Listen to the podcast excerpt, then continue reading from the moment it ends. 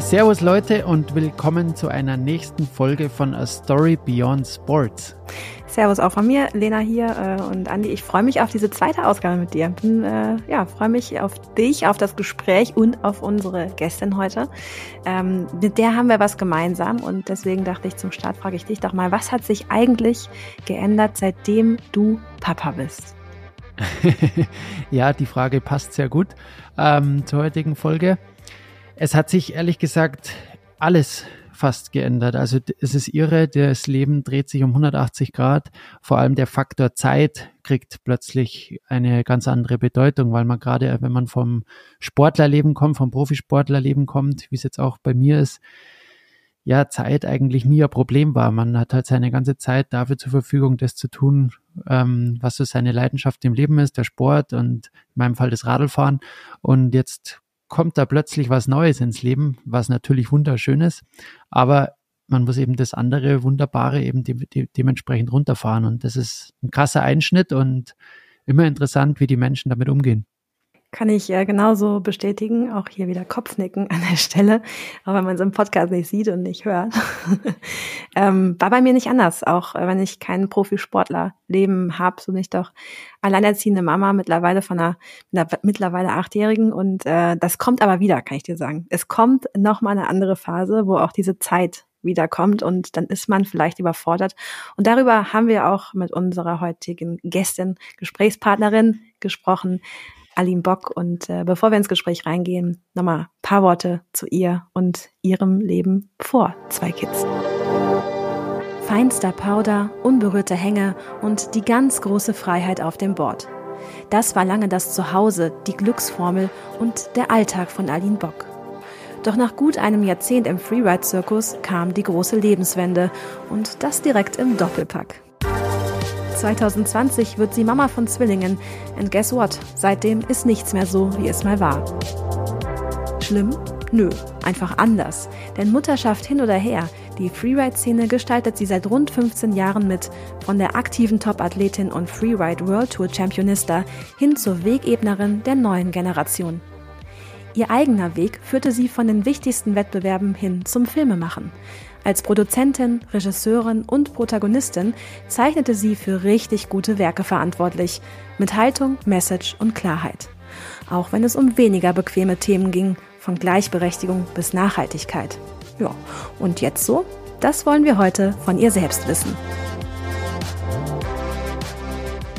Aline, wir freuen uns sehr, dass du heute dabei bist hier bei Story Beyond Sports und tatsächlich zum Start in das Ganze, wir haben jetzt schon ein bisschen gehört, wo du herkommst, wie dein Leben heute aussieht, aber vielleicht gehen wir tatsächlich rein mit dem, mit dem, mit der großen Veränderung. Wie hat denn die Mutterschaft deinen Blick auf Snowboarden verändert? Ja, also erstmal danke, dass ich hier sein darf. Ich freue mich extrem. Ähm, bin echt gespannt, was wir in der nächsten Stunde noch so über was wir reden werden. Aber eben zuerst mal zur Mutterrolle. Also ich muss sagen, es hat mich schon extremst verändert. Ähm, das, was früher normal war für mich, die Tage am Berg, die ähm, sind jetzt natürlich auch rar geworden. Ähm, das ist wahrscheinlich jetzt, aber das ist mir klar, dass es in der ersten Zeit, gerade wenn sie noch so klein sind, ähm, nicht so einfach ist, sich so den Zeit, die Zeit frei zu schaufeln. Aber auch äh, in Sachen Risikomanagement äh, hat sich extrem viel geändert bei mir. Ich ähm, früher habe ich echt meinen Kopf ausschalten können und habe einfach nur gewusst, hey, am Ende des Tages ähm, stehe ich da und, und muss niemandem irgendwie was erklären, was ich gemacht habe oder beziehungsweise mich rechtfertigen. Und jetzt ähm, ist im Kopf natürlich was ganz anderes drin, dass ich irgendwo Verantwortung habe und ähm, Verpflichtungen und auch äh, ähm, heil nach Hause kommen möchte. Ja, und äh, das hat sich schon geändert, wie ich mittlerweile damit umgehe, wenn es draußen nicht so sicher ist, äh, lawinengefährlich ist, ähm, welches Risiko ich da noch eingehe. Das war früher definitiv anders. Man sieht es im Podcast nicht, aber ich sitze hier die ganze Zeit und nick mit dem Kopf, weil ich mir tatsächlich so denke und ich kenne es so 100 Prozent. Dieses Gefühl, dass du, also alleine auf dem Fahrrad auch sitzen. Wenn jetzt was passiert, dann bricht hier das gesamte System zusammen. Dann äh, hat hier niemand mehr die Möglichkeit, wie kommt mein Kind zur Schule, was ist mit Essen und so. Bin ich sofort in diesem Modus. Also ich kann es 100 Prozent direkt einen Haken hintersetzen. Andi, ich glaube, dir geht's nicht anders, oder? Ja, ich kenne es auch definitiv. Also ich habe es lustigerweise, wo ich am meisten gemerkt habe, war beim Autofahren.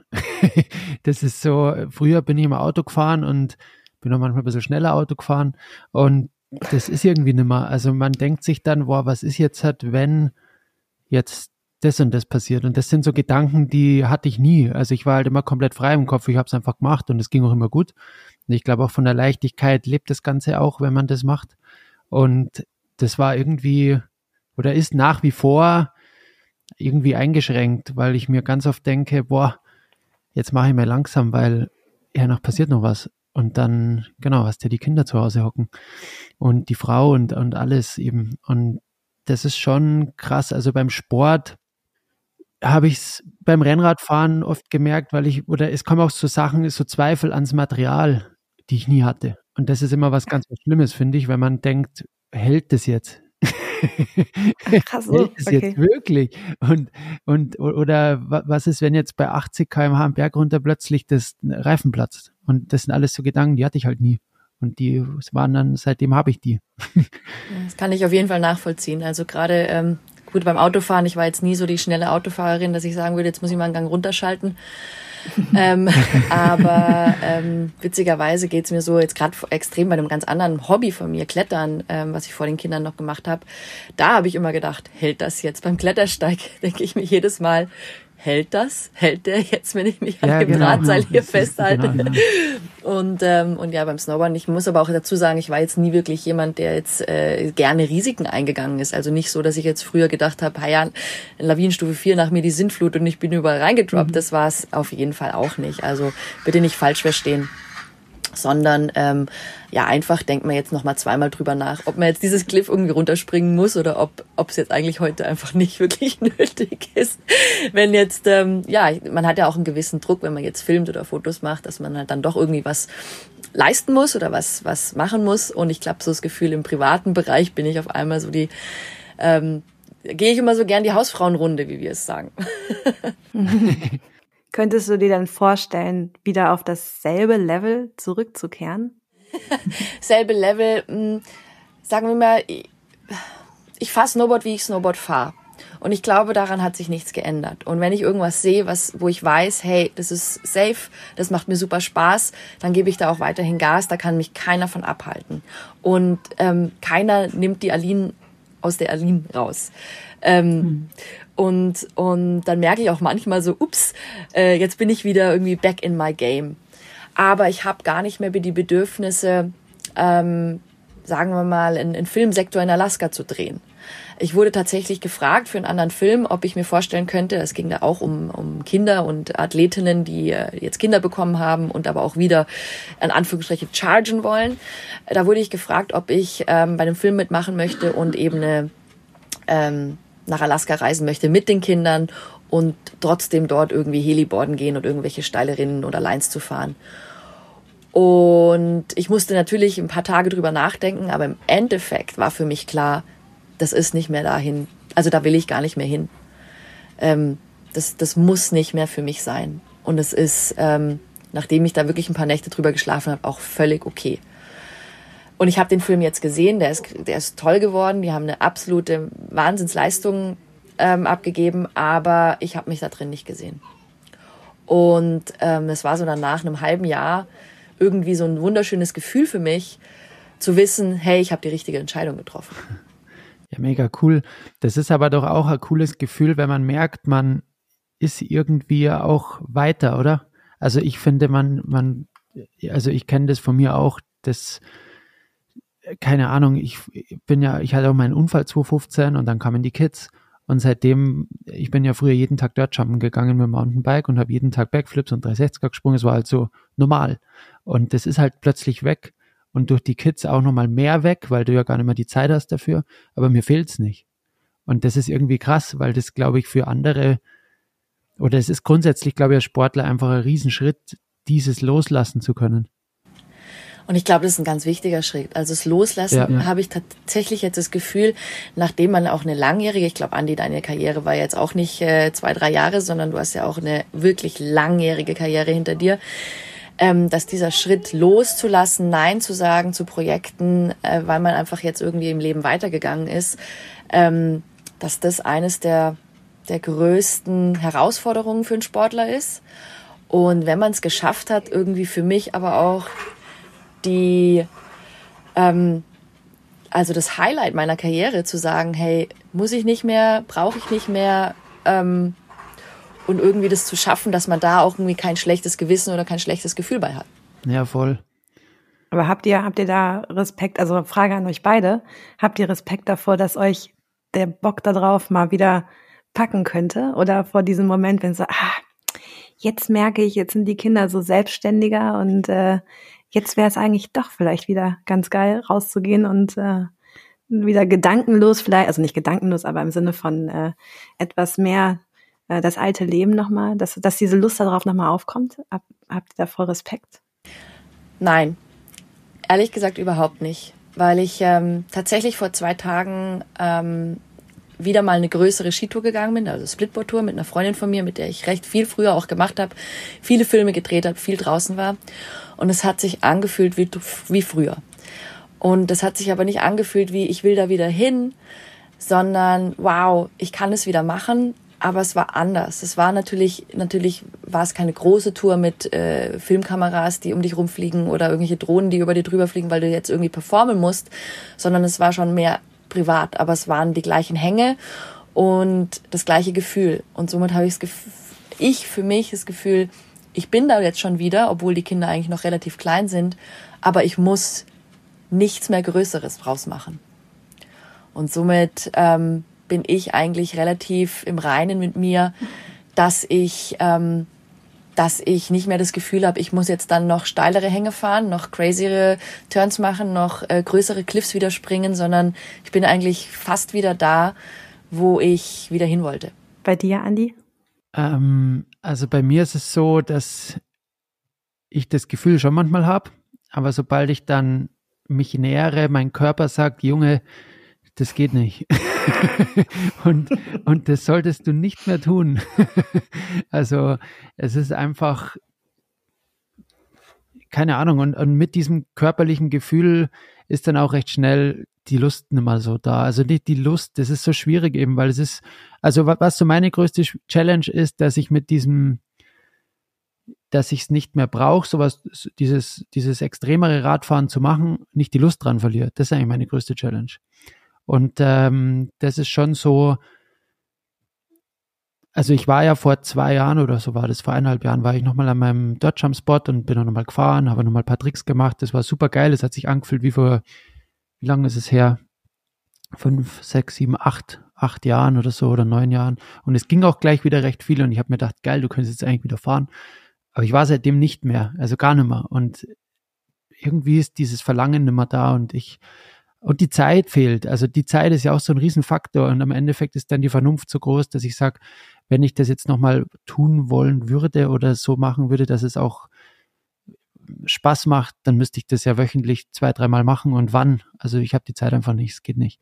Und von dem her ist dann das Risiko zu groß, weil was, was man nicht oft macht und regelmäßig macht, wird halt dann mehr Risiko, weil man ja nicht so souverän ist bei allem, was man macht und einfach nicht so drinnen ist. Und von dem her bin ich ganz happy, so wie es ist. Aber ich merke schon, dass ich halt immer irgendeine Challenge brauche. Und das ist, glaube ich, so die Natur des Sportlers. Ich weiß nicht, wie es dir da geht, Aline, ob du da auch so was Neues vielleicht hast, wo es denkst du, oder, oder du sagst, nee, ich brauche jetzt gerade überhaupt keine Challenge, weil ich habe gar keine Kraft dafür, weil mich die Kids täglich so panieren. Aber bei mir ist das schon ein bisschen so. Und dann gibt es halt wieder hier ein bisschen eine Challenge und da ein bisschen eine Challenge. Aber, Aber ich glaube, das ist ja, das ist ja unser Charakter. Also dafür waren wir genau, ja genau. Profisportler so lange. Ich glaube, das nimmt keiner aus uns raus, diese kleine Challenge. Und ich kann jetzt auch nicht sagen, wie ich vorhin gesagt habe, ich mache die Hausfrauenrunde und ich mache gar nichts mehr und ich möchte mich überhaupt nirgendwo mehr verwirklichen oder was. Das ist natürlich auch irgendwo gelogen, ja, weil den Sportler an sich, den nimmt man nicht mehr raus. Und dass man äh, bei jedem, glaube ich, ähm, ein bisschen Freizeit, die man dann hat und seinen Sport wieder macht oder einen anderen Sport auch macht, wenn es nur ein Hobby ist, ja, dass man sich da immer so ein ganz klitze kleines bisschen challenged. das ist für mich tatsächlich Alltag, aber ich glaube, das habe ich auch mit den Kids. dass ich sie wahrscheinlich auch so jeden Tag ein bisschen challenge und sie mich und dass das ähm, im, im, in unserem Sport einfach mit drin ist. Und ich glaube, wenn uns das ja auch reicht und nicht mehr die ganz große Challenge äh, ähm, da nicht mehr Überhand nimmt, dann, ähm, dann finde ich, dann haben wir diesen Absprung ganz gut geschafft. So von wirklich Athleten da sein, wo es nur darum geht, irgendwie Leistung zu bringen und, und ähm, on top of our level zu sein und eben jetzt dieses Elternsein und halt eben doch noch Athlet sein so ein bisschen zu kombinieren. Ähm, ich glaube, das, äh, das ist einfach das A und O, dass man da das irgendwie so abrundet, dass man mit sich da im Reinen ist, oder? Total. Jetzt, äh, und ich, ich glaube, es ändert sich auch nochmal phasenweise. Kann ich euch jetzt sagen, weil mein Kind ist schon ein bisschen älter als euer. Deswegen, äh, da kommt auch nochmal eine Phase, wo ganz viel Freiheit wieder zurückkommt und wie man nochmal so auch zu sich kommen kann, weil Aline, deine äh, beiden Kids sind zweieinhalb. Ähm, da kommt noch einiges, da kommen noch einige Zähne, da kommen noch einige äh, neue Entdeckungen, da kommen noch einige schlaflose Nächte ähm, und auch viele ganz große, tolle Schritte, ähm, wo du auch einfach dann für dich nochmal eine Möglichkeit hast, äh, wieder, wieder mehr zu dir zu kommen. Ähm, wenn wir aber tatsächlich auf das gucken, weil du vorhin gesagt hast, äh, der Absprung ist gelungen, wovon bist du abgesprungen? Also gucken wir doch ein bisschen darauf, äh, wo du herkamst sportlich. Ähm, vielleicht, was war so dein Highlight? Wo, wo sagst du so, das ist so das Event, da habe ich immer drauf hingearbeitet und dann ist es so passiert. Nimm, nimm uns doch mal mit in, in diese Momente rein deiner Karriere. Ui, ähm, da muss ich jetzt aber schauen, dass ich nicht zu weit aushole. ähm, die hast du selber gemacht, die Karriere. ich mache den Anfang kurz. Ja klar, also mein Leben hat sich natürlich immer irgendwie um, um Sport gedreht. Ich bin da schon reingeboren worden. Meine Eltern waren sehr sportlich unterwegs. Ähm, wir waren viel in den Bergen ähm, und am Meer. Also ähm, da war es irgendwie klar, dass, dass irgendeine Sportart davon bei mir hängen bleibt.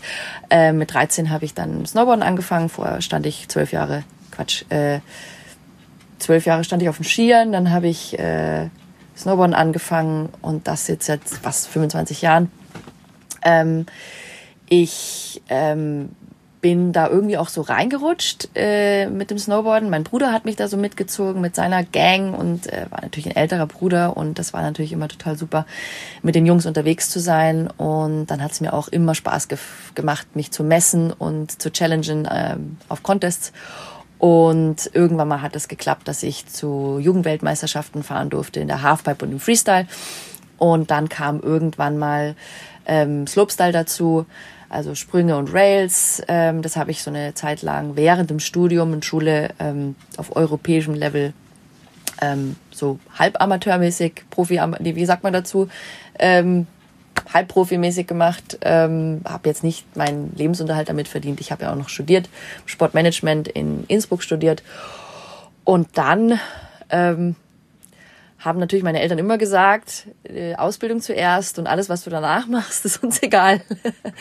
und dann habe ich es tatsächlich geschafft. Ähm, irgendwie bin ich da wirklich reingerutscht über eine Mitbewohnerin von mir und eine gute Freundin, die ähm, das Freeride oder die Freeride-Events ähm, mal angesteuert hat und da auch relativ ja viel drin war und hat mich dann einfach mal zu so einem Event mitgenommen, den ich direkt gewonnen habe.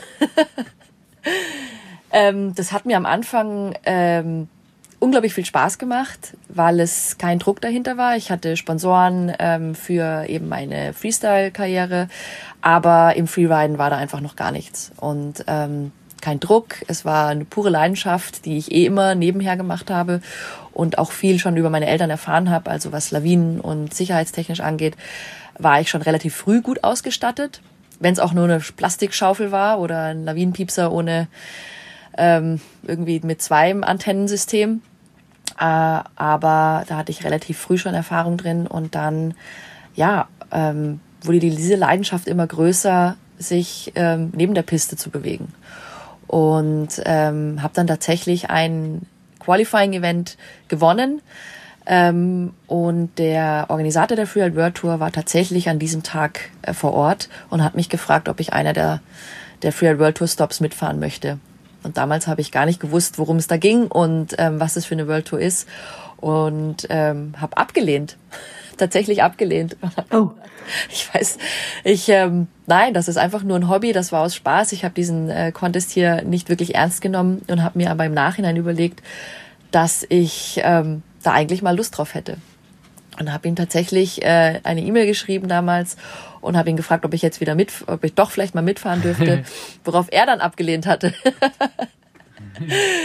ähm, und dann äh, war es tatsächlich so, dass äh, ein halbes Jahr später dann doch wieder die E-Mail kam, wir wollen die einladen und äh, das war dann der erste große Event in Russland, in Sochi damals, ähm, 2008, 2009.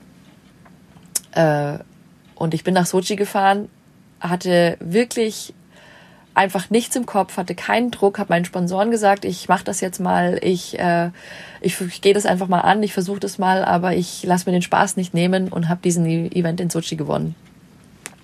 Und dann ging es weiter.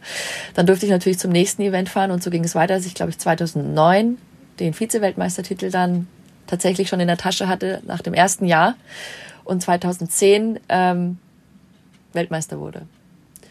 Und das war, das war wirklich, äh, das hat angefangen aus einem puren Spaßevent für mich. Und auf einmal stand ich da und habe einen Weltmeistertitel in der Tasche und die Sponsoren haben natürlich ihre Verträge geändert. zugunsten, mir zugunsten.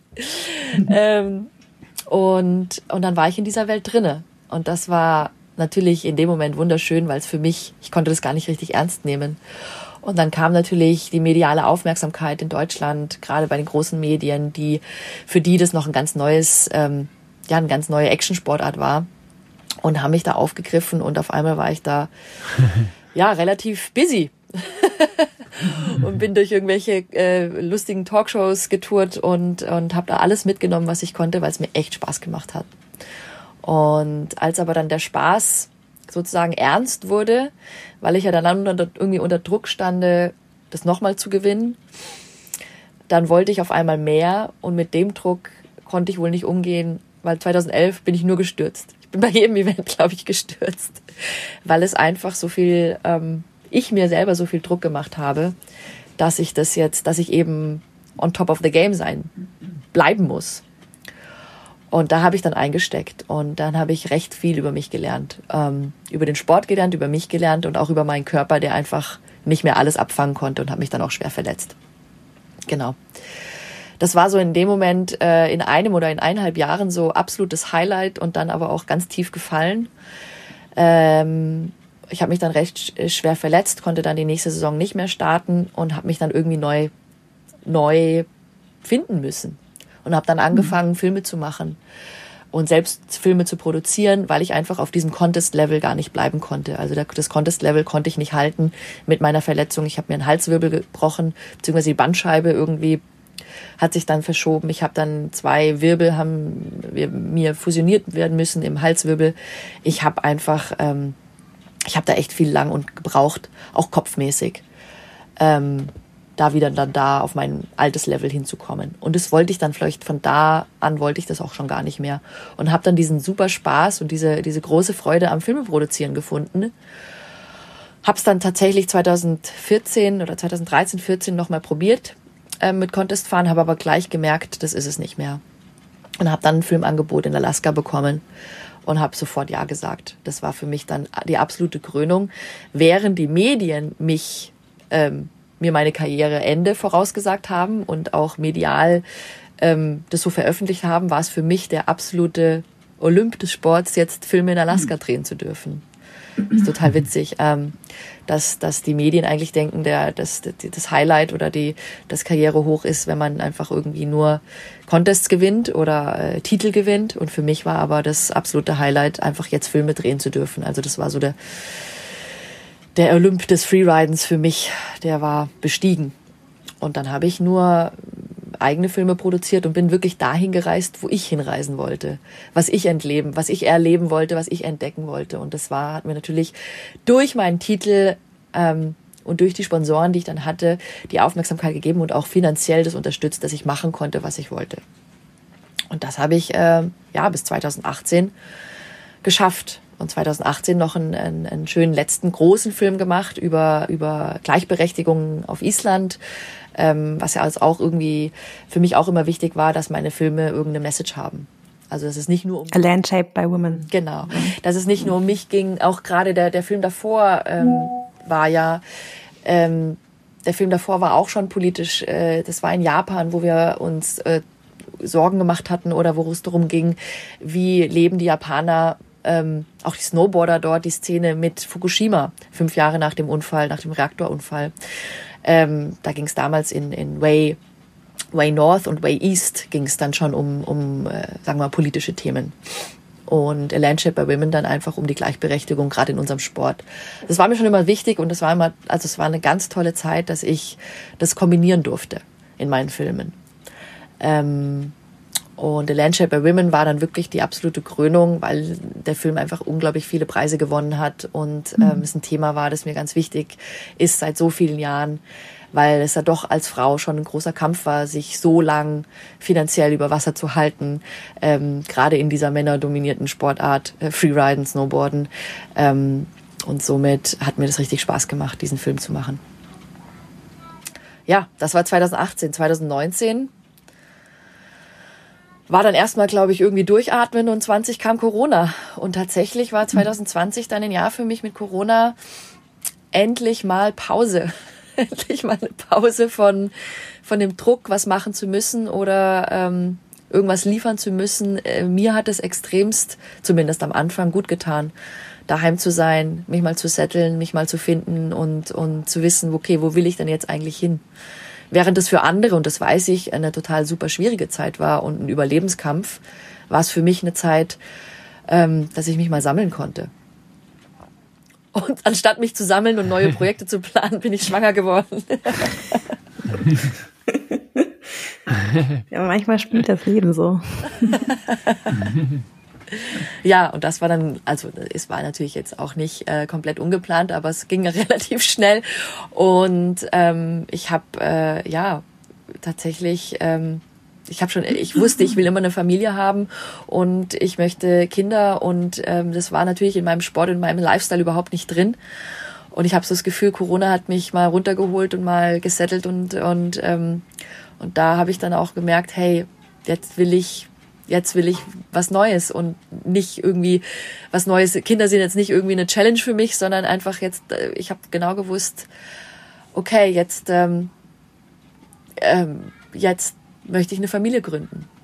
Und dass das natürlich dann so schnell geklappt hat und so schnell äh, auf einmal Zwillinge da waren, war natürlich, äh, ich kann jetzt nicht sagen, ein Schlag ins Gesicht. aber ähm, schon eine, eine Challenge, eine Überraschung und eine Herausforderung, der ich mich dann neun Monate, zehn Monate stellen musste, die mich ähm, sehr, sehr glücklich gemacht hat, die mich aber auch hart gebeutelt hat. Ganz, ganz viele Fragen äh, sind währenddessen aufgekommen. Ähm, es ist auf jeden Fall ein beeindruckender äh, Lebensweg als Profisportlerin. Vor allen Dingen aber sind das natürlich zehn, mehr als zehn Jahre gewesen, in denen du diese Szene erlebt hast, auch in ihrer Veränderung? Also du hast gerade eben gesagt, das Thema Gleichberechtigung, Frauen im Actionsport, ähm, das hat sich natürlich extrem verändert und du warst Teil davon. Kann man eigentlich so sagen. Oder du warst ja mittendrin und hast es auch mitgestaltet. Oder? Uh, soweit will ich mich nicht aus dem Fenster lernen. Ich hoffe, dass ich, ähm, dass ich dazu beitragen konnte, dass, dass da auf jeden Fall ein Blick drauf geworfen wurde. Es war natürlich, uns ist äh, Hashtag MeToo in die Hände gefallen, ja. Da, äh, das hat es ja klar, glaube ich, diese ganze, diese ganze ähm, Geschichte ähm, irgendwo aufgewirbelt und eben auch ein Licht drauf geworfen, dass es auch in verschiedenen Sportarten relativ männerdominiert zugeht. Und ähm, diese ganze Bewegung hat natürlich dazu geführt, dass wir den Film auch überhaupt machen konnten. Und äh, es war aber so wichtig, weil weil ähm, auch Anne-Flor, meine, meine Filmpartnerin Anne-Flor Marxer hat ja seit Jahrzehnten schon gekämpft um bessere Bezahlung in dem Sport und ist da wirklich auf Granit gestoßen auch und äh, sehr angeeckt. Ähm, und der Film war aber für uns irgendwo auch eine Befreiung, einfach mal aufzuzeigen oder aufzeigen zu können, wo wir stehen. Ja, und ähm, somit ähm, ist total, also es, es berührt mich sehr, wenn du sagst, ich habe da irgendwo mitgewirkt oder auch ähm, ja was aufgedeckt, was was vorher einfach immer nur eine, eine Schattenseite dieses Sport war. Aber ähm, da, da gehört natürlich noch mehr dazu und mehrere Personen, wo ich jetzt sagen würde, dass die haben noch natürlich noch viel mehr getan. Aber ähm, schön, wenn du das so siehst. Äh, das ist genau die, die Phase gewesen, ja. Also wo sich da ganz viel verändert hat, würde ich, würde ich mal spontan so sagen. Ähm, Gerade im ambitionierten Bereich. Ja, und vor allem, ich glaube auch, dass es gut ist. Jetzt, ich meine, du hattest ja diesen Wahnsinn, dass du dann gleich Weltmeisterin geworden bist und das verleiht einem ja auch ein Sprachrohr, oder? Also du hast halt dann eine, ja, du hast einfach ein Sprachrohr, was vielleicht jetzt nicht jede hatte und das Coole ist ja dann, wenn man das so nutzt und was draus macht. Und ich finde das viel wertvoller als dann zu sagen, jetzt mache ich das noch fünf Jahre und werde wieder Weltmeister, werde wieder Weltmeister, werde wieder Weltmeister und mache aber, also aber, aber sag halt nicht wirklich was, oder? Und, und so kannst du halt auch was damit tun. Und das finde ich mega cool. Ja, so habe ich es noch gar nicht gesehen. Das, da das natürlich recht. Ich habe mich natürlich dann auch mehr getraut zu sagen mit dem Hintergrund, dass ich jetzt äh, dieses Sprachrohr hatte oder dass man mir zugehört hat. Ähm, aber ja, ich äh, muss schon auch sagen, da bin ich schon auch mitgezogen worden. Also die Anflor hat, glaube ich, noch nie ein Blatt vor den Mund genommen. Und auch sie hat mich ein bisschen mitgezogen, einfach wirklich auszusprechen, was für Missstände da gerade in der mhm. Industrie auch ähm, sind. Ähm, aber ich habe mich natürlich sicherer gefühlt in meinem in meiner Haut, ähm, weil weil ich natürlich auch irgendwo was erreicht hatte, wo die Leute mir dann zugehört haben. Ja, aber es war noch nie so meine Art, dass ich Mund halte. Aber es hat natürlich auch kann natürlich auch Nachteile haben, wenn man immer ausspricht, was man wirklich denkt und ähm, und manchmal muss man aber auch ähm, auch schauen, dass man dann nicht zu dass man es nicht zu persönlich wird. Das ist äh, sicherlich auch ein, ein großes Thema, was ich äh, was ich verarbeiten musste, dass man auch dann Sachen persönlich nimmt, ne, wenn man dann Gegenwind bekommt. Ähm, und dass man aber dann auch nicht aufhört zu kämpfen für das Richtige. Ähm, das ist auch nicht immer so leicht. Dann ist es leichter, mhm. unpolitisch zu sein und stillzuhalten und wirklich die Füße stillzuhalten, als anzuecken und und ähm, und dann mit Gegenwind konfrontiert zu werden, äh, ist auch nicht immer einfach. Das ist doppelte Kraftanstrengung. Ne? Du musst es halt, äh, musst halt Kraft äh, aufbringen, um überhaupt deinen Standpunkt erstmal zu verdeutlichen und dann nochmal ein bisschen Kraft im, im Hinterkopf, in der Hinterhand behalten, dass wenn dann was zurückkommt, dass du dann nochmal dagegenhalten kannst. Das ist schon so. Und ich habe jetzt aber gerade gedacht, als du Moment hast, ja, ich, ähm, ich, ich, ähm, dieses Sprachrohr hat ja letztendlich auch dafür, dazu geführt, wie Andi gesagt hat, dass du überall da warst. Und manchmal reicht es auch einfach, überhaupt da zu sein. Und noch, man muss man vielleicht auch gar nicht sagen, aber du bist Vorbild in dem Moment für andere, dass du da bist und deinen Traum lebst. Also das reicht ja schon. Und wenn es gerade in so einem männerdominierten Bereich ist, dann ist allein das ja schon für die nächste Generation der Beweis, ah, okay, geht schon. Müssen wir uns auch nicht immer dann mit Meinung direkt sozusagen verbinden. Es reicht einfach da zu sein und einfach zu zeigen, Gesicht zu zeigen und ähm, zu zeigen, hallo, hier gibt's auch Frauen in der Szene und hallo, auch du, die du da jetzt oben äh, stehst und auf deinem Board gerade die ersten Schwünge machst, auch du kannst das durchaus schaffen. Also finde ich, finde ich schon allein, äh, das ist schon auf jeden Fall manchmal wichtiger als jeder Satz wenn wir auf diese Veränderung ähm, gucken, dann ähm, vielleicht noch, noch ein Punkt. Ähm, heute nutzt du oder beziehungsweise dann kam irgendwann natürlich auch nicht nur das Thema Gleichberechtigung in der Szene auf, es kommt auch, äh, kam auch das Thema Protect Our Winters auf. Ähm, auch das hast du maßgeblich mitgestaltet, auch wenn du das jetzt nicht auf die Fahnen schreiben möchtest, aber du bist auf jeden Fall da auf jeden Fall am Anfang dabei gewesen, so wie ich es verstanden habe. Ja, tatsächlich bei Project Our Winters war ich recht früh in der sogenannten Riders Alliance, ähm, also dass, äh, dass sich auch Athleten ähm, als Sprachrohr dieser ähm, Klimaorganisation, Klimaschutzorganisation ähm, bereitstellen, auch ähm, sich trauen, obwohl es natürlich gerade als Athlet in meinem Sport ähm, total schwierig ist, ähm, weil wir ja eigentlich einen Sport machen, der nicht klimafreundlich ist. Ja, wir fahren auf den Berg. Äh, früher war es so, jeder fährt mit seinem eigenen Auto auf den Berg. Ähm, wir sind mit Helikoptern rumgeflogen. Das war ein Sport, der denn der war echt also der Fußabdruck von uns war groß. Wir sind um die Welt geflogen und, und haben einen großen Fußabdruck hinterlassen und dann irgendwo natürlich in die Welt rauszuschreien, wir müssen alle irgendwie selber was tun, ähm, ist natürlich hart gewesen, ja, und auch ähm, schwierig, da das Sprachrohr für diese Organisation zu sein. Und dennoch habe ich gedacht, okay, aber wenn, wenn keiner anfängt, auch mal drüber nachzudenken und sei es nur drüber nachzudenken und auch mal zu sagen, hey, ich bin nicht perfekt, aber ich versuche, ich versuche in die richtige Richtung zu gehen, dann, ähm, dann ziehen vielleicht auch mehr Leute mit. Und auch bis heute ist es für mich schwierig manchmal. Äh, ich mache Sachen, die, wo ich sagen, wo ich selber zugeben muss, das war jetzt, ähm, das, ich, ich bleibe jetzt gerade nicht nur zu Hause, habe nur ein Elektroauto und bleib, gehe nie wieder reisen, gehe nie wieder, fahre nie wieder irgendwo anders hin. Ich fahre nur noch Bahn und sowas. Ich, ich, ich bin nicht perfekt, aber ich versuche täglich meinen Fußabdruck zu minimieren und schaffe es nicht immer. Aber ich glaube, allein der Versuch und dass wir darüber auch sprechen, dass wir es versuchen, ähm, kann eventuell schon eine andere Person irgendwie darauf aufmerksam machen, dass jeder irgendwo sein, ja, seinen Beitrag leisten muss. Und ähm, ist aber natürlich schwierig, weil du auch sehr viel Gegenwind bekommst und äh, und auch äh, dich selber auch einschränken musst. Ja, also ich äh, ich traue mich äh, fast, also ich für mich habe schon auch entschieden, zum Beispiel, ich brauche nicht mehr in Alaska Heli fliegen zu gehen. Das äh, ist nicht mehr das, was ich machen möchte. Und äh, das sehen aber andere Sportler wieder anders, die auch bei Projector Winters dabei sind. Ja. Ähm, aber wenn die sich anders einschränken oder ich sage jetzt auch nicht, äh, das ist ja auch ein wahnsinnig schwieriges Thema. Jeder muss sich immer einschränken und wenn es immer nur um Einschränkung geht, dann hat keiner mehr Bock drauf, weil keiner will sich ja einschränken. Ne?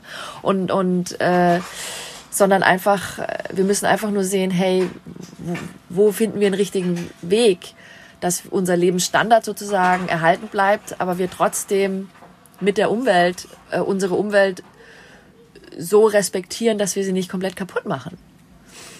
Und ähm, da muss halt jeder seinen eigenen Weg finden, ja. Und, und wenn es halt für die einen ist, nur kein Auto zu haben, nur Zug zu fahren, für die anderen ist es nicht mehr zu fliegen, für die anderen ist es überhaupt ganz andere Wege zu finden, was jetzt Ernährung angeht oder so, dann ist es für jeden vielleicht auch keine Einschränkung, sondern eher so ein, äh, eine andere Lebensweise vorzuleben oder, oder anzugehen, was jetzt für einen selber nicht als Einschränkung gilt. Und ähm, dass wir aber was machen müssen, ist ganz klar. Und somit, ähm, somit stehe ich da auch mit meinem Namen dahinter, ähm, zu sagen, hey, wir, wir müssen drüber reden vor allem. Vor allem müssen wir es kommunizieren.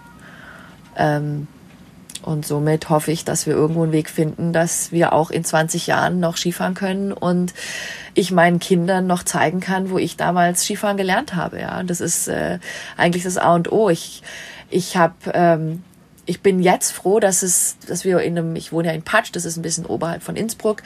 Wir wohnen im Ort auf über 1000 Meter und da gibt es gerade noch Schnee und das ist total schön, äh, meinen Kindern noch zu sagen, wir können einen Schneemann im Garten bauen. Was ist in 20 Jahren, wenn wir in unserem Garten auf 1000 Meter in den Bergen keinen Schneemann mehr bauen können? Das wäre so traurig. Können meine Kinder ihren Kindern das noch zeigen? Und wenn wir da hinschauen, dann äh, macht es mich fast traurig, wenn ich weiß, dass wir an einem Punkt sind, wo diese ganze Sache, die ganze Geschichte kippen könnte. Es wären halt alles Radlfahrer. Willst du das? Ja. Na, es ist schon krass. Also die Veränderung ist vor allem, finde ich, seit den letzten Jahren so spürbar. Und es ist, es ist nicht mehr so dieser, ich meine, wir wohnen hier auch fast auf 800 Meter und hier oben war eigentlich schon, äh, ist so das, also wir leben in Fischberau, das ist jetzt ein bisschen höher wie das Unterland, wir nennen uns hier Oberland, weil es 300 Höhenmeter höher ist. Und hier war eigentlich schon immer Winter. Also das war halt genau diese Grenze, 300 Meter höher und hier ist einfach Winter. Und jetzt haben wir zwei Wochen Winter und dann ist wieder zwei Wochen Frühling. Und dann ist wieder zwei Wochen Winter und dann ist wieder zwei Wochen Frühling. Ist schon krass. Ich glaube, ihr kriegt das noch mehr mit als ich hier ähm, im Vorort von München. hier ist es nicht so. Ja, da ist ja quasi, da ist ja wenig Winter, oder? Da ist ja Ausnahme, wenn es mal richtig schneit. Dann denkst du, Überforderung. Krass, das ist nicht oh Ausnahme, es ist Überforderung. richtig schnell. Ja. Und ich denke aber auch so, zum Beispiel, ich habe mit, mit fünf Skifahren gelernt, bin auch mit 13 dann irgendwann, weil es halt cool war, auf Snowboard gewechselt. Ähm, und wenn ich überlege, wie meine Tochter jetzt mit fünf angefangen, äh, also Skifahren gelernt hat, dann war die schon auf dem grünen Streifen auch unterwegs. Ne? Und die letzten zwei Jahre waren schon krass. Und es ist echt so, ich fand es letztes Jahr, so 20, 2023, Anfang 2023 fand ich es erschreckend, an diesen Skigebieten vorbeizufahren. Und du hast auch eigentlich ein schlechtes Gewissen, dass du überhaupt da jetzt dran vorbeifährst und denkst, so, ja, aber ich mach doch mit. Ich, wenn ich doch jetzt da fahren gehe, ah, wie soll ich denn meinem Kind vermitteln? Das ist übrigens toller Wintersport. Ähm, B, ich mach mit, indem ich jetzt hier gerade im Auto sitze, dran vorbeifahre und so, oh, ich mag aber auch gern Skifahren und Snowboarden gehen. Also es ist so ein ganz schwieriges Verhältnis in der Verantwortung, das ein Zwiespalt auch dazwischen. Natürlich liebst du diesen Sport, natürlich weißt du, du kannst ihn nur zu der Saison machen, bist auch Teil des Systems manchmal.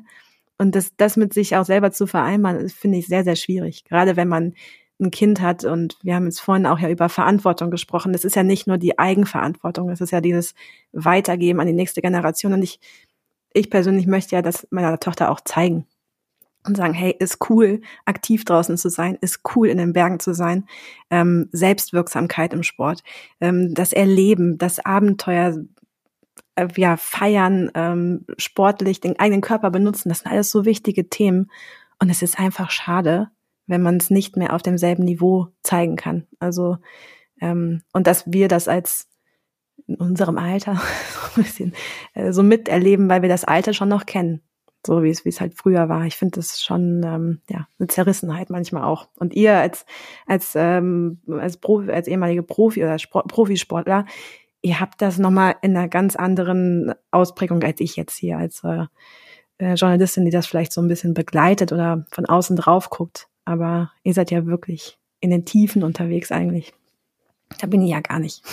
so in den. Ja, in den ja, vor allem weiß ich ja, es zerstört sozusagen mein mein Arbeitsumfeld, ja. Also Voll. wenn mein Arbeitsumfeld äh, Umfeld jetzt nicht mehr da ist und es keinen Schnee mehr gibt, dann ähm, natürlich ist das jetzt natürlich total egal, wenn jetzt meine Arbeit gestrichen ist.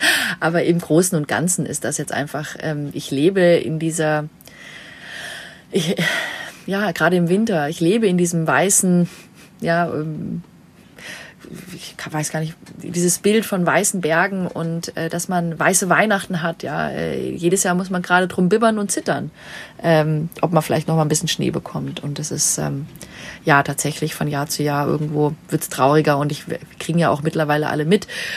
Ähm, also ich zumindest jetzt, die da jetzt sich auch natürlich auch ein großes äh, oder politisch oder äh, auch viel Aufmerksamkeit drauf lenkt. Ähm, was, was passiert ja bei den großen Klimakonferenzen, was da be beschlossen wird ähm, und, es, und es anscheinend immer noch nicht ganz oben ankam. Ähm, und das ist einfach echt traurig.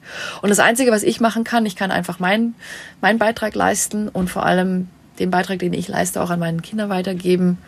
Ähm, dass die einfach auch ein, ein, Gespür dafür haben, dass das nicht selbstverständlich ist oder was nicht selbst oder was selbstverständlich ist. Ja, wir sind ähm, wir sind letztens am Berg gewesen und haben rechts und links äh, Müll aufgesammelt mit meinen Kindern. Die sind zweieinhalb.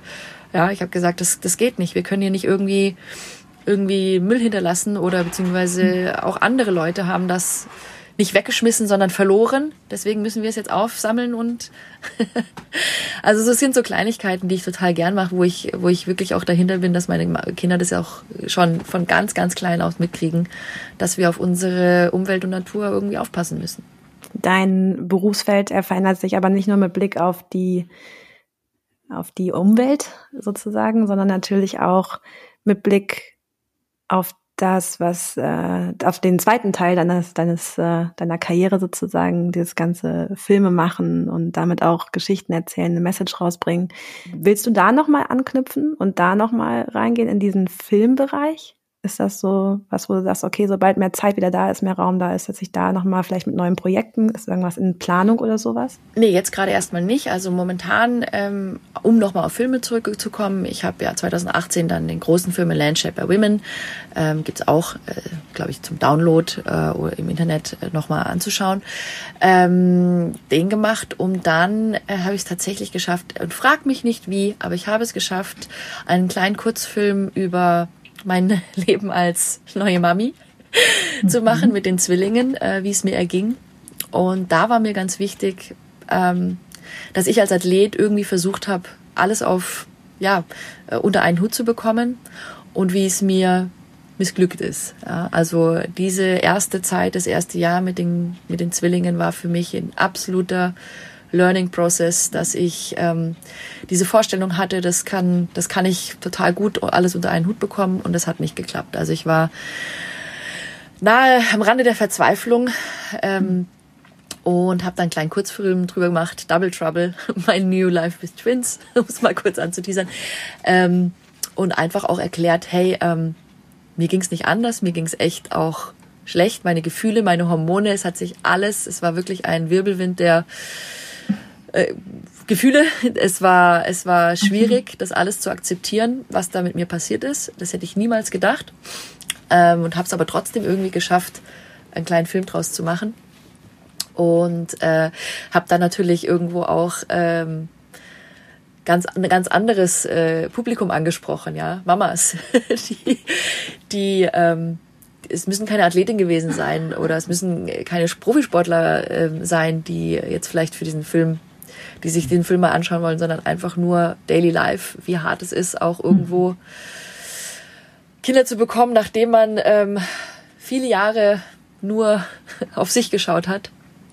Und ähm, das war auf jeden Fall ein großes Projekt von mir, aber ich glaube, nach dem Film ähm, gehe ich jetzt in eine ganz andere Richtung, sondern ich ähm, konzentriere mich gerade nicht mehr auf Filme machen, produzieren, sondern kümmere mich ein bisschen um den Nachwuchs. Jetzt hört man, glaube ich, ein paar Kinder schon im Hintergrund. Aber nicht, um den, nicht nur um den Nachwuchs. Nein, es geht, ähm, es geht tatsächlich, wenn du darauf ansprichst, ähm, ich habe mich dafür bereit erklärt, seitdem ich wieder ein bisschen Zeit für mich äh, und meinen Sport und eben auch ähm, für andere Sachen gefunden habe, habe ich mich äh, gewidmet, der ein bisschen unter äh, die Free Art Academy in Innsbruck zu unterstützen. Das ist ein Verein, ähm, der sich um den Nachwuchs kümmert, gerade im Freeride-Bereich. Und ähm, ein Freund von mir hat den gegründet vor zwei Jahren, der Flo Early, auch Freeride-Legende, ähm, mit noch weiteren ähm, Freeride-Weltmeistern, der Manuela Mandel und noch weiteren Personen mhm. aus, also Innsbruck äh, Freeride-Szene, ähm, hat den Verein gegründet, weil ähm, weil einfach Jugendliche äh, auch unsere Filme sehen, sich angesprochen fühlen, junge, junge Erwachsene auch Freeriden gehen wollen, aber natürlich hier und da das nötige Know-how oder Ausrüstung nicht haben. Und gerade in den letzten zwei, drei Jahren ist in Innsbruck äh, und Umgebung, also in Tirol oder auch in den Alpen überhaupt viel passiert und es gab relativ viele Lawinenopfer, Tote unter 21 Jahren. Mhm. Ähm, und für mich, als der Flo mir davon erzählt hat, dass er diesen Verein gegründet hat, um sich ähm, diesem Nachwuchs zu widmen, den aufzufangen, den zu coachen, ähm, da auch einen Sicherheitscharakter reinzubringen, dass man da ähm, Lawinenkurse mit denen macht. Ähm, da habe ich wirklich von Anfang an gedacht, da möchte ich mit dabei sein und habe Flo auch ehrlich gesagt, ähm, jetzt kann ich noch nicht, jetzt habe ich noch keine Zeit, jetzt habe ich die Zwillinge und ähm, bin auch gerade echt, habe ähm, keine Kapazitäten für sowas, aber sobald ich ready bin, möchte ich mit einsteigen. Und äh, da hat er mich mit offenen Armen empfangen und hat gesagt, du, ich brauche dich, ich kann dich gebrauchen. Ähm, es wäre super schön, wenn du hilfst, wenn du uns hilfst in egal was, also Organisation, als Coach oder was auch immer. Aber die Türen stehen dir offen. Und vor circa drei Monaten habe ich dann gesagt, so jetzt, ähm, jetzt schaufel ich mir die paar Stunden frei in der Woche für euch. Ähm, ich möchte da mitmachen und möchte euch unterstützen, um da in der Nachwuchsarbeit mitzuhelfen. Und ähm, ja, jetzt gibt's eine neue Webpage, jetzt gibt's äh, viele Angebote für die Kids und ich bin total happy, dass ich da jetzt schon im Vorstand mit dabei sein darf. Ähm, und habe so das Gefühl, das ist ein genauen Job, den ich mir gewünscht habe, den ich ähm, vereinbar, der vereinbar ist mit meinen Kids, mit meiner Karriere als Athlet da sein und und äh, meinen Kindern, dass ich da auch in die Nachwuchsarbeit reingehe und und einfach Aufklärungsarbeit mache und den Kids eine gute Zeit ähm, verschaffen möchte. Klingt mega cool. Das ist wirklich was, das kann nicht jeder behaupten sozusagen. Wir haben tatsächlich äh, mit den Mountain Tribe Jungs auch äh, gesprochen in der letzten Episode. Wer es nochmal hören möchte, kann das natürlich jederzeit gerne tun. Und äh, der Walli ist da ja auch sehr weit äh, vorne mit dabei. Ich finde es mega cool, was ihr da auf die Beine gestellt habt und äh, habt auch da schon gesagt, äh, in, damals zu meiner Zeit gab es das nicht. In, vielleicht wäre auch ich sonst viel früher auf das Thema Freeriden gekommen. Also durch solche Aktionen ist nicht nur die Sicherheit, sondern auch einfach die Chancen, die man dadurch auch äh, bietet für die gesamte Szene. Also äh, ja, vielen Dank auf jeden Fall, würde ich mal als, als Mama sagen, die plötzlich sich überlegt, ah, könnte ich doch mein Kind eigentlich auch mal so dahin bringen, sozusagen. Eigentlich cool.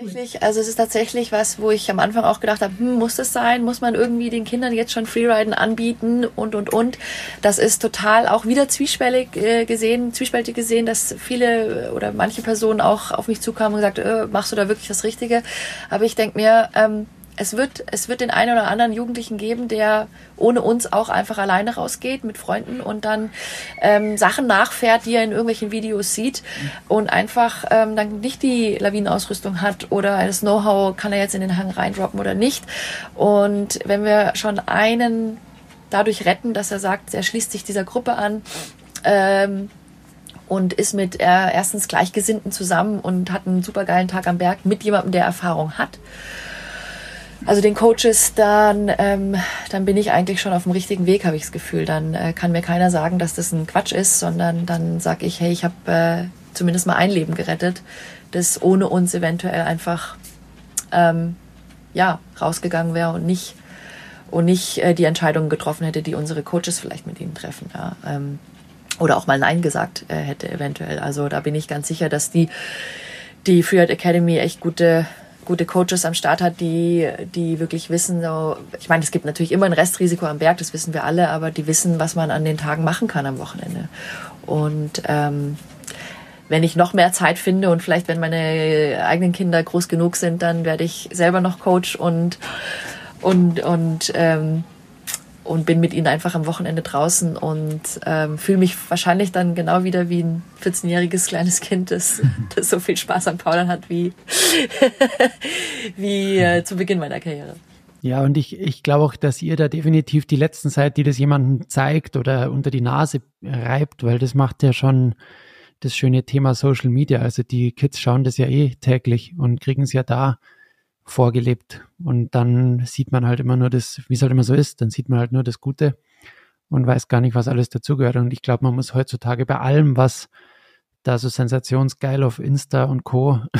täglich Brot ist für die Jugend, da gehört sich einfach Aufklärung her, egal bei was. Und da ist das, finde ich, ein mega geiler Weg. Ja, ich denke auch, also für mich ist das jetzt irgendwie eine Zukunftsper Zukunftsperspektive, wo ich sage, ähm, das ist eine gute Arbeit, das mache ich gerne und das mache ich mit Herzblut und da stehe ich dahinter und ähm, hänge mich da auch so rein, dass das vielleicht noch größer wird und, und äh, hoffentlich dazu führt, dass, ähm, dass nicht mehr so viele Unfälle am Berg passieren. Welches Verhältnis hast du zu Social Media, du als Aline? oh, schwierige Frage. Wir kommen nicht mehr drum rum, würde ich sagen. Auch unsere Generation kommt nicht drum rum. Ähm, ist natürlich äh, ein, ein Medium, wo du extremst viele Leute recht schnell erreichen kannst. Ähm, und dennoch ist es natürlich, ähm, finde ich, für meine Generation, ich bin aufgewachsen mit Medial, waren Magazine, das Nonplusultra, Fernsehen, TV, ähm, vielleicht mal ein Online-Artikel, aber eher weniger. Also diese ganze Print-Geschichte, das war so eher meine Generation und der traue ich so ein bisschen nach, weil diese Kurzlebigkeit von Social Media einfach schon auch irgendwo für mich traurig ist, dass das so alles so schnelllebig ist und, und gleich auch wieder vergessen und was man gemacht hat, was früher irgendwie, dass man sich dann nochmal ein Magazin nochmal angeschaut hat und nochmal einen Artikel nochmal gelesen hat, das, ist, das gibt, gibt's halt jetzt nicht mehr. Und äh, ist ein großes Thema, gerade für Sponsoren auch, für uns. Andi, wir haben da auch schon mal privat drüber gesprochen. Ähm, dass wir aber auch leider nicht drum rumkommen und dass natürlich das auch Vorteile hat. Und dennoch sage ich, ähm, ähm, bin ich nie diejenige geworden, die auf diesen Zug aufgesprungen ist. Ich bin nie der Social Media Influencer geworden, der ich vielleicht jetzt sein hätte sollen für Sponsoren. Ähm, aber ich habe immer einen Weg gefunden, auch mich zu rechtfertigen, zu sagen, hey, ich bin die Aline, ich habe ich hab eine 15-jährige Karriere hinter mir. Ich muss jetzt nicht jeden Tag mein Privatleben ähm, veröffentlichen, um eure Klicks zu generieren. Und die meisten meiner Sponsoren sind auch, stehen da auch hinter mir. Und ich habe so das Gefühl, es muss so einen Mittelweg geben. Also jeder muss für sich entscheiden, was er online stellen möchte, was er zeigen möchte. Und jeder muss auch für sich entscheiden, ähm, ob er ob er da viel, viel mehr Zeit mit verbringen möchte oder ob man sich auch vielleicht manchmal einfach rausnehmen mag. Und das ist für die junge Generation, glaube ich, überhaupt kein großes Thema, aber ich habe so das Gefühl, so ab 30 plus, das ist dann schon irgendwie was anderes, ähm, wie viel Zeit man jetzt da auf Social Media verbringt. Und ich habe das Gefühl, Sponsoren oder auch in der Szene, da braucht man irgendwie einen, einen, einen Mittelweg, es gibt die, die, die wirklich nur, nur Influenzen und auf Social Media verbringen. Und es gibt auch die Sportler, die da sein müssen, die, die nicht nur jeden Tag einfach fünf Posts raushauen müssen. Ist ein super schwieriges Thema, aber so, solange Platz für alle da ist, habe ich kein Problem mit. Und ähm, ich bin aber diejenige, die sagt, es ist äh, mir zu kurzlebig und ähm, bin jetzt auf den Zug nicht aufgesprungen und ich hoffe, dass das trotzdem für alle. Es, es gibt noch andere Wege, irgendwo ähm, sich zu präsentieren und es gibt auch noch andere Wege, Sportler zu sein, ohne dass man jetzt sofort nur auf Klicks und Likes schauen muss. Habt ihr die Tendenz nicht, dass es auch ein bisschen zurückgeht, vielleicht? Also, dass man auch so ein bisschen wieder sich da sehr bewusst auch rauszieht?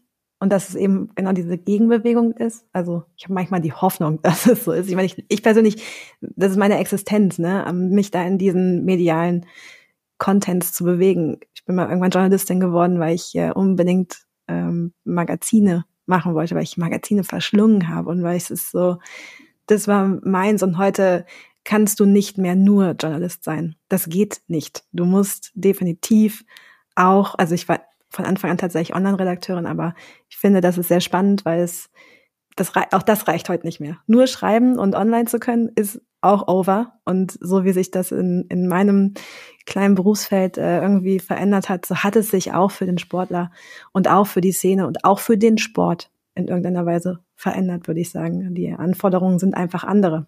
Nicht unbedingt schlecht, nur anders. ähm, wir sind tatsächlich schon bei fast einer Stunde meine letzte Frage in diesem Zusammenhang wäre, wie sieht denn dein Leben heute aus? Äh, wie sieht denn so, was ist äh, Alins Alltag sozusagen? Äh, kannst, kannst du den vielleicht ein bisschen nachzeichnen? Ja, mein Alltag momentan ist tatsächlich, ähm, die Kinder ähm, sind natürlich jetzt nicht nur noch jeden Tag bei mir. Ähm, sie gehen mittlerweile oder in einem halben Jahr dann schon in den Kindergarten. Ähm, das hat mir wieder ein bisschen Freiraum verschafft, dass ich mich anderen Projekten wie die Academy widmen kann, dass ich mich meinem Sport wieder widmen kann. Ähm, ich habe schon auch gemerkt, ich habe jetzt wieder die Zeit und vor allem auch die Energie, mal wieder rauszugehen, obwohl es natürlich ähm, nicht vergleichbar ist wie früher. Also ähm, wenn man früher einfach drei, vier Tage am Berg war die Woche und ähm, von morgens bis abends wirklich durchgeshootet hat oder Foto hier, Fotoshooting und da Filmshooting, ähm, dann hat man sich dann wieder ausruhen können. Das ist natürlich jetzt noch nicht wieder zurück, was aber auch völlig okay ist und was äh, auch nicht mehr so sein muss. Ähm, ich merke aber so ein bisschen, Aline-Zeit kommt zurück äh, und schaffe es momentan auch wieder raus auf den Berg zu gehen, was total schön ist und sich wirklich toll anfühlt. Ich, ähm, ich habe auch so das Gefühl, seitdem mein Mindset wieder da ist, ich kann wieder, ich will wieder, kommen auch wieder verschiedene Projekte rein. ich wurde, ich hatte so eine kleine Schonfrist. Ich glaube, jeder wusste oder äh, gerade auch was Sponsoren angeht, äh, wer wusste, dass ich Zwillinge bekommen habe, der hat mich mal ganz kurz zwei Jahre ähm, diese Schonfrist gegeben. Und, beschäftigt erstmal. und seitdem ich aber auch kommuniziert habe oder kommunizieren konnte, ich bin wieder da, ich bin wieder zurück, ich bin wieder Aline, ich bin wieder auch Athlet, ich bin wieder auch ähm, neu für also offen für neue Projekte. ähm, ja, finden sich wieder hier und da ähm, gerade so Podcasts-Anfragen und äh, kleine Film- oder Fotoshoot-Projekte. Ähm, Thule hat äh, jedes Jahr Fotoshootings geplant, mit dem ich zum Beispiel jetzt schon auch äh, im Sommer mit den Kids ähm, auf einem Fotoshooting sein durfte. Ich ähm, ähm, ja, ich, ich habe so das Gefühl, ich komme gerade so ein bisschen wieder in diese, diese Welt zurück als äh, Sportler, aber ähm, darf und was total schön ist, darf meine Kinder immer inkludieren. Und das ist, ich muss nicht das eine oder das andere machen. Ich kann, ich kann das beide, beides zusammen auch durchziehen und, und das ist das Schöne daran, dass das Leben jetzt komplett was anderes ist, aber ähm, nicht schlechter, sondern im, im Gegenteil, sondern ich kann jetzt äh, alle Huckepack, meine Familie Huckepack nehmen und darf trotzdem weitermachen und das ist ein schönes Gefühl. Das ist ganz cool, gell, weil sich, glaube ich, auch die Partner so ein bisschen angleichen oder verändern. und äh, das merken wir ja auch. Und plötzlich, früher war das nicht denkbar, oder? Hast du gedacht, boah, was macht jetzt hier ein Kind? und äh, ja, das passt halt überhaupt nicht in diese Welt. Und jetzt ist man plötzlich da, wo man hinkommt und sich denkt, boah, jetzt habe ich meine Kinder dabei, dann kommst du an und es sind halt dann noch viel mehr Kinder, weil es halt normal ist. Aber ist total schön. Ja, das ist, das ist wirklich, also das würde ich auch nochmal ganz kurz aufgreifen. Das ist wunderschön, dass auch die Sponsoren ähm, und Kooperationspartner sich total irgendwie verändert haben. Also früher, wie Anni sagt, früher, wenn man gesagt hat, man ist schwanger, dann ist man raus gewesen. Ja, dann hat man seine Karriere mhm. beendet und das war fertig. Ähm, und mittlerweile ähm, habe ich das Gefühl, sind alle Firmen einfach, ähm, ja, heißen Kinder willkommen. Es gibt natürlich, also ist auch meine Kooperationspartner und zum Glück langjährigen Ko Kooperationspartner wie Alpina, VD, Thule. Die haben alle Kinderprodukte und haben mich äh, beglückwünscht, als ich gesagt habe, ich bin schwanger und, und keiner von meinen Sponsoren hat sich von mir abgewendet. Und das ist auch nochmal, was ich erwähnen möchte, weil das war früher anders. Und das ist so ein schönes Gefühl, ähm, zu wissen, man kann weiter da sein, man kann weiterarbeiten mit den Kooperationspartnern. Und da sind nicht Kinder, also sind eher noch willkommen, anstatt dass sie irgendwo ein Dorn im Auge sind. Ja. Und äh, klar hat jeder wirklich mir diese Schonfrist gegeben und gewusst, okay, in den nächsten eineinhalb, zwei Jahren geht jetzt erstmal nicht. Aber jetzt, wo ich selber auch kommuniziert habe, ich bin wieder da, ähm, ich bin wieder zurück in meinem, ähm, gerade halt vom Kopf her auf, eine, auf dem Energielevel, dass ich wieder Sachen machen kann. Ähm, ja, inkludieren sie die Kinder und, und, ähm, und heißen uns alle herzlich willkommen. Und das ist ein unglaublich schönes Gefühl. Das ist aber übrigens auch das Ergebnis von, und da bin ich wieder dabei und ich bleibe bei diesem Punkt, das ist auch das Ergebnis davon, dass Frauen in diesen Szenen sich ähm, bewegt haben. Und das ist nun mal Teil unserer, unserer Biologie. What, what should we say? Ich glaube, in dem Moment, wo du, wo man nach außen geht und das einfach sagt, ich bin Frau und äh, bin hier und mache meinen Sport und komme auch zurück zum Beispiel. Oder es gibt zum Beispiel viel Diskussionen auch in Ausdauersportarten, ähm, Mutterschaftsgeld und so weiter und so fort. Da sind wir ja ganz am Anfang. Ähm, oder vor vier Monaten kam ein Film Cycles ähm, raus, der sich um den Zyklus ähm, und Wintersport und Athletin sein und ich kann halt nicht jeden Tag dieselbe Leistung abrufen. Das ist ja alles ein Thema. Es klingt jetzt so, als ob wir da schon super weit wären. Ich glaube tatsächlich, wir sind noch überhaupt nicht weit und es kann sich nur verändern, wenn man darauf hinweist und wenn man es aber auch anerkennt, wenn die Szene sich mit verändert oder wenn Sponsoren mitgehen und wenn man das oder wenn Medien drüber berichten oder whatever. Das ist so, also ich, ich finde es, äh, es ist auch ein Ergebnis einer Arbeit und hat schon auch was damit zu tun, dass man, auch dass du auch den Film Double Trouble gemacht hast. Einfach zu zeigen, ja, that's my new life, aber ich bin ja trotzdem kann man das, was vorher war, ja nicht, ist ja nicht weg. Und du hast ganz am Anfang gesagt, und das fand ich so einen schönen Satz, ich bin immer noch Aline. Das ist Part von, von mir. Ähm, finde ich sehr, sehr schön. Und weiß aber, was ich übrigens auch sehr schön finde, eine Wahnsinnsüberleitung. Die letzte Frage, die der Andi immer stellt, die weiß ich, die ähm, finde ich auch immer sehr schön, weil sie nochmal ganz, ganz viel zeigt. Ich muss, ich muss schauen, dass ich die Frage korrekt stelle. ähm, Wieso? Ja, weil die Frage immer so viele Schlupflöcher offen lässt. Also pass auf. Was würdest du in deinem Leben, wenn du könntest, anders machen? Oh, diese ganzen ähm, Frösche, die ich geküsst habe, die würde ich nicht mehr küssen.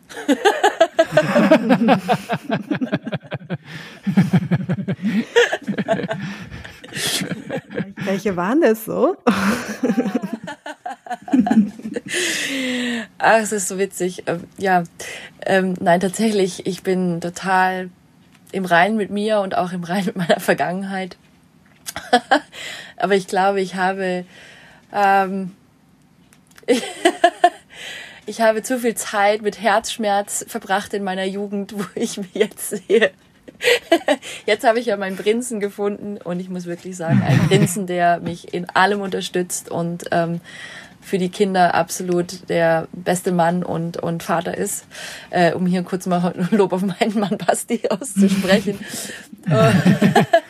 Aber ich hatte, ich hatte, ich kann nicht mal sagen, irgendwie, ich hätte Verletzungen vermeiden wollen, indem ich das, das gemacht habe. Ich habe das Gefühl, alle meine Verletzungen und ich hatte wirklich schwere Verletzungen wie eben Halswirbelverletzungen und äh, Operationen am Halswirbel. Mein Knie habe ich mir gesprengt äh, 2014 also wirklich so gesprengt, dass ich, dass der Arzt zu mir gesagt hat, ich werde nie mehr auf dem Snowboard stehen. Ich hatte viele Gehirnerschütterungen und, und alle haben mich aber dazu geführt, ähm, der zu sein, wer ich jetzt bin. Und ähm, durch jede Verletzung, finde ich, lernt man extremst dazu. Was, äh, was sage ich schon, ähm, Andi, du weißt, wovon ich rede. Äh, und jede Verletzung hat irgendwie auch was Gutes. Deshalb, ich hatte mir mal auf dem Arm tätowieren lassen, everything happens for a reason, good things fall apart ähm, so better things can fall together. Ähm, das ist auch immer noch, äh, was ich äh, im Kopf habe, dass, dass wenn ich die eine Tür auch zumache, die viele, viele wieder öffnen, andere Türen. Und, ähm, und würde jetzt in meiner Karriere mäßig nichts anders machen. Aber um noch drauf zurückzukommen auf die Frösche, diesen Herzschmerz, den ich mir selber teilweise zugefügt habe, oder nicht ich mir, sondern mir zugefügt wurde, den hätte ich, glaube ich, besser verarbeiten können. Ich äh, tatsächlich muss ich jetzt noch mal drauf zurückkommen auf meinen Anfang der Karriere. Ich habe meinen ersten Freeride-Event nur gemacht, weil ich ähm, weil ich, äh, weil ich verlassen wurde. Und in dem Moment meine, ähm, meine Freundin zu mir gesagt hat, du musst mal wieder aus dem Bett kommen und ich schleif dich heute auf den Berg und da gibt's ein Event und wir fahren da jetzt hin und äh, wir haben einen coolen Tag und es reicht, du hast jetzt wochenlang sozusagen in dein Kopfkissen geweint. Es ist vorbei, Aline. Und dieser Event war tatsächlich der Start meiner kompletten Freeride-Karriere. Sehr schön. Aber ist ja cool, schau, du hast, du hast was genannt, das ist schon mal mega, weil ganz viele sagen, nein, nein, bei mir ist alles super geil, gar nichts. Und du hast gleich mal jetzt, äh, du hast jetzt gleich mal was Schönes gesagt, perfekt, vielen, vielen Dank. Und schau, es hat ja der ganze Irrsinn doch noch zu was wahnsinnig krassem dann geführt. Mega cool. Ja, ich muss mich auch bedanken für diesen ähm, Herren, der mir meine 15-jährige Karriere ermöglicht hat. Danke, danke. ja, also ich glaube, da kann jeder äh, das äh, Parallelen zum eigenen Leben erkennen. Ich glaube, das ist wirklich so. Das everything happens for a reason. Äh, ein gutes Schlusswort. Aline, vielen Dank für deine Zeit in äh, ja, in diesen stressigen Zeiten trotzdem. Und äh, ich bin sehr gespannt zu sehen, was ihr da auch vor allem mit der Freeride Academy bewegt und wo sich das auch hinentwickelt. Und um jetzt nochmal äh, darauf zurückzukommen, ich bin auch gespannt, ob dann, wenn die Freiheit von den Kids wieder mehr gewährt wird, was dann mit dir passiert. Das ist, kann ich aus Erfahrung sagen, dann steht man plötzlich da und denkt so, äh, wieso, wieso gehen die jetzt raus und wieso bin ich egal und muss ich dich nicht abholen? Nein, muss ich nicht. Ach so, okay, gut, alles klar, dann ciao. Was mache ich? Also man ist auch irgendwann nochmal verloren und diese Verlorenheit, die muss man, muss man auch ein bisschen drüber schmunzeln und das ist eine schöne Erfahrung auch. Also freu dich drauf. Ich freue hier so neunmal klug hier aus. Ich kann es äh, in diesen äh, stressigen Tagen zurzeit äh, kaum erwarten. danke. Ich sag danke, vielen Dank, dass ihr mich eingeladen habt und ähm, irgendwie ist jeder Podcast immer schön, auch für mich nochmal meine Karriere und mein Leben Revue passieren zu lassen und ähm, mir hilft echt äh, jedes Gespräch so mit euch ähm, selber zu reflektieren. Und das ist äh, schön. Danke vielmals. Ja, Lena, die Aline ist schon interessant und ich finde es echt krass. Zwei Kids, also Zwillinge, von null. Das ist ja irgendwie das Krasseste. Also ich weiß noch, bei uns erstes Kind war richtig krass. Zweites Kind nach, also der Felix war drei Und dann kam die Lilly, als er drei war. Und das war dann irgendwie so, ja gut, hast du schon mal erlebt und schon ist es easy. Also die Lilly ging eigentlich mehr oder weniger nebenher. Aber zwei auf einmal, das stelle ich mir schon krass vor, gleich als erstes. Nee, ich habe da immer, immer extremen Respekt vor. Also auch wenn ich nur eine Tochter habe, äh, eine eins zu eins Betreuung hier sozusagen hat schon gereicht.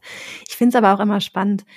Guck jetzt du, sie, ich, komplett verschiedene Lebenskonzepte, Lebensvergangenheiten auch ähm, und an, ja, Alltagssituationen und trotzdem ist dieses verbindende Element dann wieder dabei. Also wir haben ähnliche Erfahrungen bisher auch irgendwo gemacht ähm, und obwohl wir so unterschiedlich auch mit Sport verbunden sind, hat es doch diese Auswirkungen in ähnlicher Form gehabt und das finde ich irgendwie ein schönes schönes Momentum dabei, muss ich so sagen. Definitiv und es ist auch immer schön, sich wieder auszutauschen mit Leuten, denen es dann doch ähnlich geht und man lernt wieder dazu, man kriegt vielleicht wieder neuen Input und was natürlich auch cool ist, gerade für uns sportliche Menschen, die jetzt auch mit den Kids immer mehr Sport machen, dass man auch Ausstattung dementsprechend hat. Also auch für euch Zuhörer, falls ihr mal was braucht.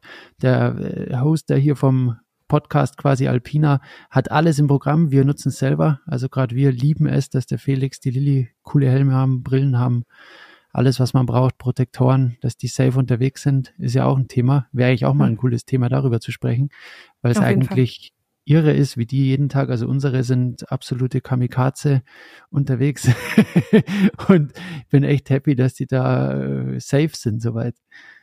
Das stimmt. Bei uns ist der ähm, Elsa-Helm mittlerweile einem äh, unifarbenen, äh, lilafarbenen Helm bei Lia ge gewichen sozusagen. Wir sind schon nächste Ebene.